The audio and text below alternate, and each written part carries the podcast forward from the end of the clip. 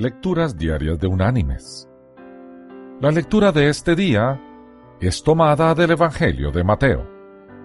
Allí en el capítulo 18 vamos a leer desde el versículo 1 hasta el versículo 6, que dice, En aquel tiempo los discípulos se acercaron a Jesús y le preguntaron, ¿quién es el mayor en el reino de los cielos? Llamando Jesús a un niño, lo puso en medio de ellos y dijo, De cierto os digo que si no os volvéis y os hacéis como niños, no entraréis en el reino de los cielos. Así que cualquiera que se humille como este niño, ese es el mayor en el reino de los cielos. Y cualquiera que reciba en mi nombre a un niño como este, a mí me recibe. A cualquiera que haga tropezar a alguno de estos pequeños que creen en mí, mejor le fuera que se colgara al cuello una piedra de molino de asno y que se le hundiera en lo profundo del mar.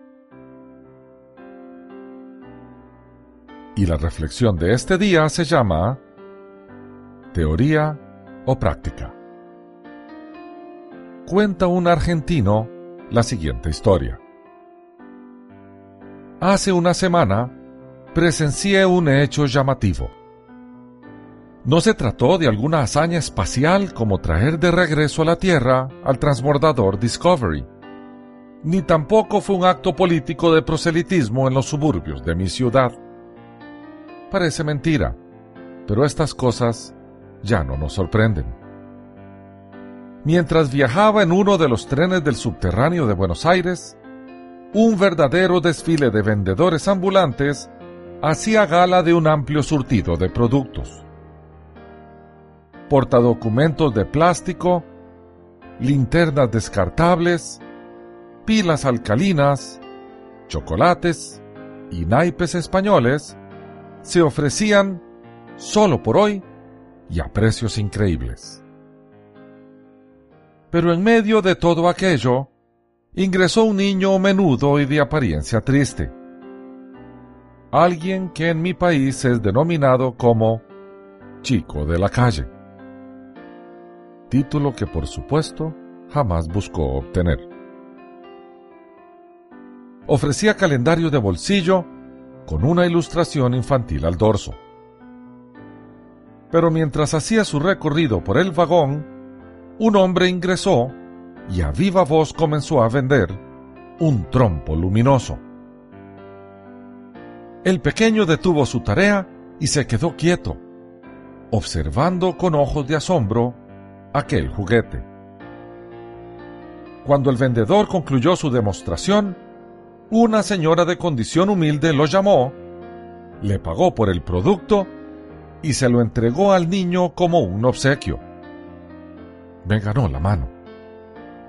La sonrisa del pibe iluminó la tarde de muchos y el gesto de aquella mujer logró arrancar más de una lágrima de emoción entre los que estábamos allí. Mis queridos hermanos y amigos, ¿es tan fácil perderse en teorías?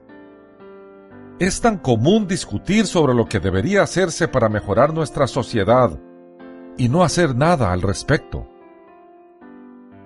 La cobardía suele refugiarse detrás de grandes discursos y tratados sociales, mientras que la valentía convive con aquellos que se animan a ensuciarse con la vida arremangándose para realizar pequeñas acciones que terminan hablando más que sus palabras.